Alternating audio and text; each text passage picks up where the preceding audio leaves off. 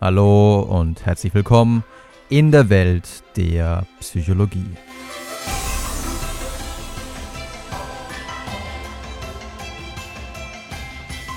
Unbewusste Beeinflussung durch Musik oder gute Musik gleich gutes Geschäft?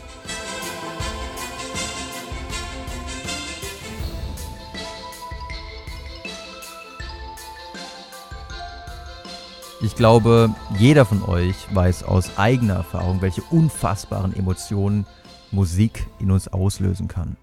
Unsere Lieblingssongs ziehen uns in ihren Bann. Wir vergessen alles, was um uns herum ist.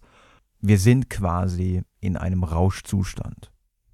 Solche Effekte entgehen natürlich auch Marketing-Experten nicht.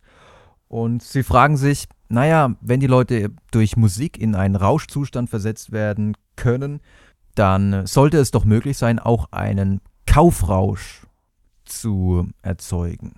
Aber ist das wirklich möglich? Kann uns Musik dazu bringen, mehr Geld auszugeben? Oder stellt sich mit der Zeit doch eher ein Gewöhnungseffekt ein? Auch das kennt ihr sicherlich. Ihr geht vielleicht in ein Geschäft hinein, hört im Hintergrund Musik. Ihr nehmt es zwar am Anfang bewusst wahr, okay, da läuft Musik, aber schon nach kurzer Zeit wird die Musik eigentlich ausgeblendet. Ihr sucht eigentlich nur nach den Produkten, die euch interessieren. Und alles andere außenrum, das ist Rauschen, das wird nicht besonders, das wird nicht bewusst verarbeitet. Aber vielleicht ist ja auch genau das die Gefahr. Die Musik führt dazu, dass wir uns gut fühlen und weil wir uns gut fühlen, haben wir heute mal die Spendierhosen an. Es gibt also eine ganze Reihe von gut klingenden und einleuchtenden Hypothesen und die einzige Möglichkeit, diese Hypothesen zu überprüfen, ist empirische Forschung, sind gut gemachte Studien. Und die erste einigermaßen gut gemachte Studie, die ich euch vorstellen möchte, befasst sich noch nicht mit der Frage, ob wir unter dem Einfluss von bestimmter Musik mehr Geld ausgeben, sondern in der Studie geht es erstmal um einen möglichen Wirkmechanismus. Es geht nämlich um die Frage, ob wir unter dem Einfluss von Musik ob uns unter dem Einfluss von Musik die Zeit kurzweiliger vorkommt und ob wir deswegen auch gewillt sind, etwas länger zu warten.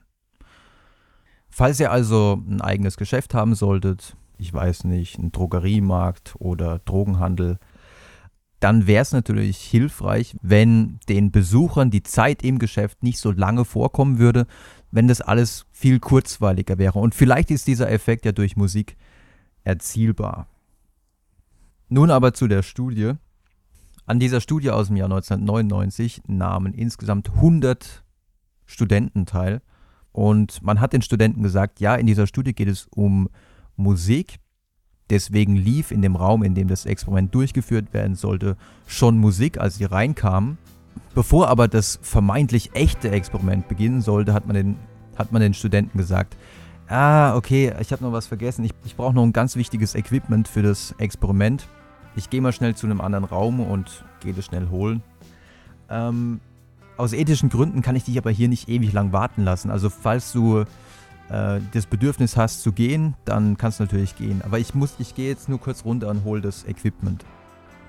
In Wirklichkeit ist der Versuchsleiter natürlich nicht gegangen, um noch irgendwelches Equipment zu holen, sondern er ist einfach nur vor die Tür gegangen, hat sich dahingestellt und hat geguckt, wie lange dauert es, bis der Proband keine Lust mehr hat, noch länger zu warten. Manche Versuchspersonen hörten während dieser Wartezeit Popmusik mit einer geringen Komplexität, andere Versuchspersonen hörten Popmusik mit mittlerer Komplexität und die dritte Musikbedingung war Popmusik mit hoher Komplexität. Komplexität bedeutete zum Beispiel, dass da unerwartete Passagen in den Musikstücken auftrat. Man hatte die Hypothese, dass es in Abhängigkeit von der Komplexität der Musik unterschiedliche Wartezeiten geben würde. Diese Hypothese konnte nicht bestätigt werden, aber es zeigte sich, dass im Vergleich zu der Gruppe, die gar keine Musik hörte, alle Musikgruppen deutlich länger warteten. Zudem, also man hat sie danach auch befragt, ja, was glaubst du denn, wie lange hast du gewartet? Zudem kam ihnen die Wartezeit auch deutlich kürzer vor. Das heißt, wenn man sie zum Beispiel gefragt hat, ja, was glaubst du denn, wie lange hast du gewartet? Dann hat jemand, der 20 Minuten gewartet hat, zum Beispiel angegeben, ja, ich habe vielleicht so 13, 14 Minuten gewartet. Und diese Studie ist natürlich schon mal ein ganz interessanter Hinweis, dass wenn Musik läuft, die Zeit nicht so ausgedehnt wahrgenommen wird. Und das könnte natürlich dazu führen, dass man dann, wenn man in einem Geschäft ist, ein bisschen länger bleibt, weil einem das Zeitgefühl abhanden kommt, weil man die Zeit vergisst. Und genau das könnte der Fall gewesen sein in der nächsten Studie, in der Studie von Nicolas Guégat und Kollegen Effect of Background Music on Consumers Behavior, a Field Experiment in an Open Air Market. Erschienen 2007 im European Journal of Scientific Research. Für diese Studie hat man auf einem Markt einen kleinen Stand aufgemacht, einen Spielzeugwarenstand mit lauter kleinem Krimskrams, was eigentlich kein Mensch braucht. Alles so Sachen für unter 10 Euro. Und insgesamt wurden 240 Besucher dieses Markts als Versuchspersonen auserkoren. Also es kamen viele Passanten vorbei, aber nur manche wurden ausgewählt als Versuchspersonen.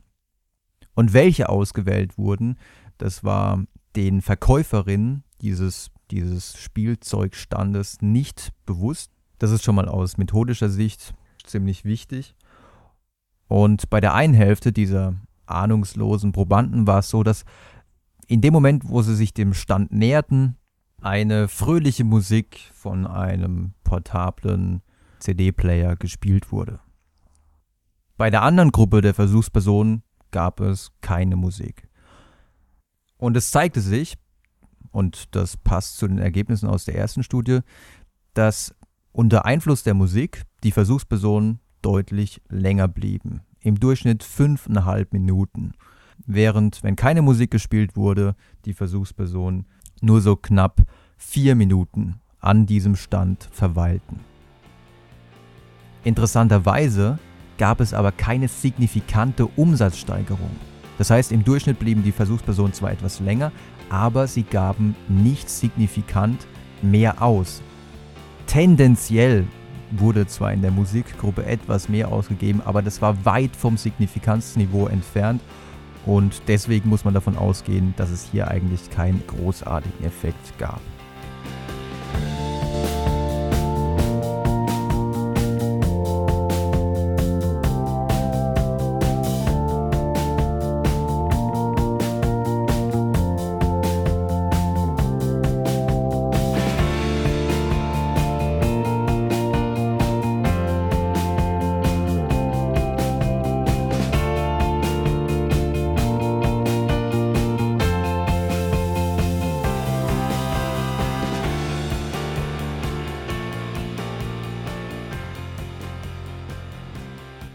Ist damit der Traum der Marketing-Experten, uns zu unkontrolliertem Konsum zu verführen, ausgeträumt? Leider nicht ganz. Denn es gibt durchaus Studien, in denen man beobachten konnte, dass unter Einfluss bestimmter Musik die Versuchspersonen etwas mehr Geld ausgaben. Und somit könnte das nicht signifikante Ergebnis aus dieser Studie einfach auch dafür sprechen, dass die verwendete Musik nicht geeignet war. Aber welche Musik ist denn dann geeignet? Vielleicht ist es ja klassische Musik, weil klassische Musik verbinden wir mit einem gehobenen, elaborierten Lebensstil. Klassische Musik ist eher was für Kenner, für Leute, die auch mal einen richtig teuren Rotwein trinken beispielsweise. Das haben sich zumindest Areni und Kim schon im Jahr 1993 gedacht, als sie ihre Studie The Influence of Background Music on Shopping Behavior Classical versus Top 40 Music in a Wine Store durchführten. Und wie der Titel schon sagt, hat man hier einen Weinkeller entweder mit Top 40 Popmusik beschallt, zum Beispiel Nirvana oder Fleetwood Mac, oder andere Versuchspersonen wurden mit klassischer Musik beschallt, zum Beispiel mit Mozart oder Vivaldi. Das Ganze hat man über einen Zeitraum von knapp drei Monaten durchgeführt, jeweils freitags und samstags von 18 bis 23 Uhr. Jetzt könnte man meinen, boah, da müssen ja wahnsinnig viele Versuchspersonen in die Analyse eingegangen sein. So war es leider nicht, denn an jedem Abend kamen im Durchschnitt nur circa elf Versuchspersonen in den Weinkeller, was es zumindest leicht machte, die Daten dieser Versuchspersonen zu erheben. Und die Ergebnisse dieser Studie dürften die Herzen mancher Marketing-Experten wieder höher schlagen lassen, denn es zeigte sich ein recht deutlicher Effekt der klassischen Musik in Bezug auf das ausgegebene Geld. Das heißt, wenn die Versuchspersonen mit klassischer Musik beschallt wurden, haben sie im Durchschnitt 7,43 Dollar ausgegeben, während wenn Top 40 Musik im Hintergrund zu hören war, noch nicht mal ein Drittel davon ausgegeben wurde nämlich nur 2,18 Dollar im Durchschnitt. Jetzt ist diese Studie von Areni und Kim aus dem Jahr 1993 doch schon ein bisschen alt und man fragt sich, können diese Ergebnisse überhaupt repliziert werden? Und in einer neueren Studie, wobei ist jetzt auch nicht mehr ganz so neu, aus dem Jahr 2003 fand man Effekte, die wiederum für die Wirksamkeit von klassischer Musik sprachen. Das Schöne an dieser Studie war, dass man wirklich viele Versuchspersonen hatte. Insgesamt 393 Gäste, in dem Fall eines sehr vornehmen Restaurants in England. Und gerade in so einem Setting könnte man sich vorstellen, dass klassische Musik funktioniert, denn es gibt die Hypothese des sogenannten Musical Fit. Das heißt, die Konsumenten könnten dann gewillt sein, mehr zu zahlen, wenn die Musik auch zum Ambiente passt. Und hier haben wir ein gehobenes Restaurant, bei dem dann im Hintergrund klassische Musik läuft. Das passt einfach ganz gut zusammen. Als Vergleichsbedingung gab es noch Popmusik. Das war Musik, die damals angesagt war. Musik von Britney Spears und Ricky Martin. Jetzt wird man sagen, ja gut, kein Wunder, dass die Leute da nicht so viel ausgegeben haben oder dass sie fluchtartig das Restaurant verlassen haben. Naja, also damals waren die Sachen halt noch angesagt. Und in einer dritten Bedingung, das ist auch ganz wichtig, dass es eine solche Kontrollbedingung gibt. In einer dritten Bedingung wurde gar keine Musik gespielt. Und es zeigte sich tatsächlich erneut, und damit könnte man sagen, wurden die Ergebnisse von Areni und Kim ein Stück weit repliziert. Es zeigte sich erneut, dass in der Bedingung der klassischen Musik im Durchschnitt die Versuchspersonen etwas mehr Geld ausgaben. Im Vergleich zu den anderen beiden Bedingungen in etwa 2,50 Euro mehr. Und dieser Effekt kam vor allem dadurch zustande, dass die Versuchspersonen, die klassische Musik hörten, deutlich mehr für die Vorspeise ausgaben und auch deutlich mehr für Kaffee ausgaben.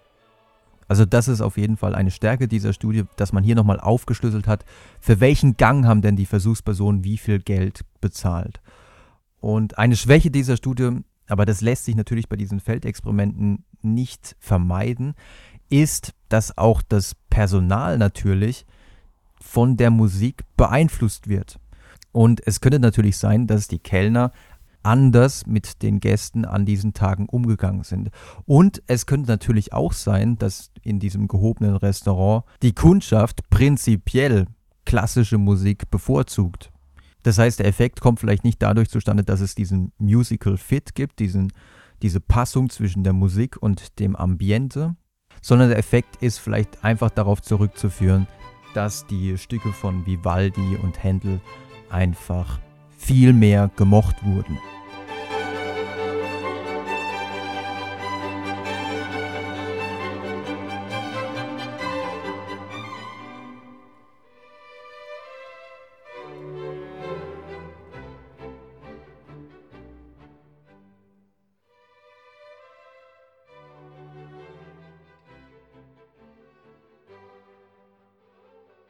Zum Abschluss noch eine kleine Studie für alle Barbesitzer unter euch oder für alle Leute unter euch, die in einer Bar arbeiten.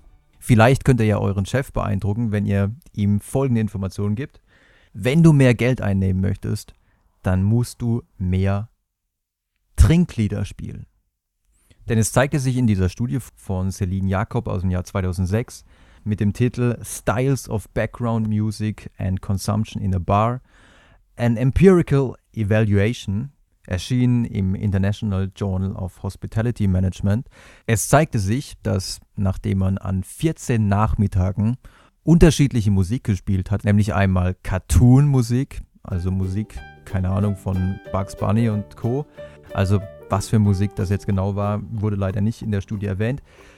Dann an anderen Tagen wurde Top 40 Musik gespielt und an manchen Tagen wurden eben, wie gesagt, Trinklieder gespielt. Und interessant ist auf jeden Fall der Vergleich zwischen den Trinkliedern und Top 40, weil Top 40 ist eigentlich das, was man, was man am häufigsten hört in Bars. Im Vergleich zur Top 40 Musik blieben die Gäste, die äh, Trinklieder hörten, deutlich länger in der Bar und sie gaben auch mehr Geld aus. Nämlich knapp 5 Euro im Vergleich zu 3,11 Euro, wenn Cartoon-Musik gespielt wurde und 3,27 Euro, wenn Top 40 Musik gespielt wurde.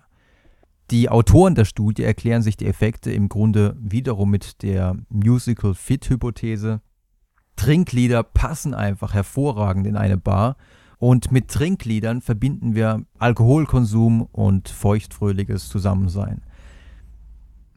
So interessant die Ergebnisse dieser Studie auf den ersten Blick auch aussehen mögen, so würde ich sie doch eher als sehr interessante Pilotstudie ansehen, denn 93 Versuchspersonen, die auf drei Bedingungen aufgeteilt wurden, sind nicht so wahnsinnig viele.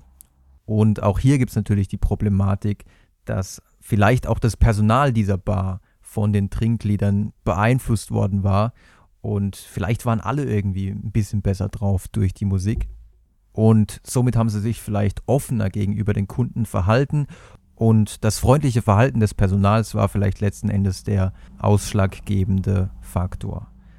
Ihr seht also, es gibt einige wirklich interessante Studien zu dem Thema, die jedoch auch ihre Schwächen aufweisen und somit komme ich zu dem gleichen Schluss wie Garlin und Owen in ihrer Meta-Analyse zu dem Thema. Es gibt kleine bis mittlere Effekte auf unser Konsumentenverhalten, aber zum Glück kann der Rausch, den wir empfinden, wenn wir zum Beispiel unser Lieblingslied hören, nicht dazu verwendet werden, uns in einen unfassbaren Kaufrausch zu versetzen.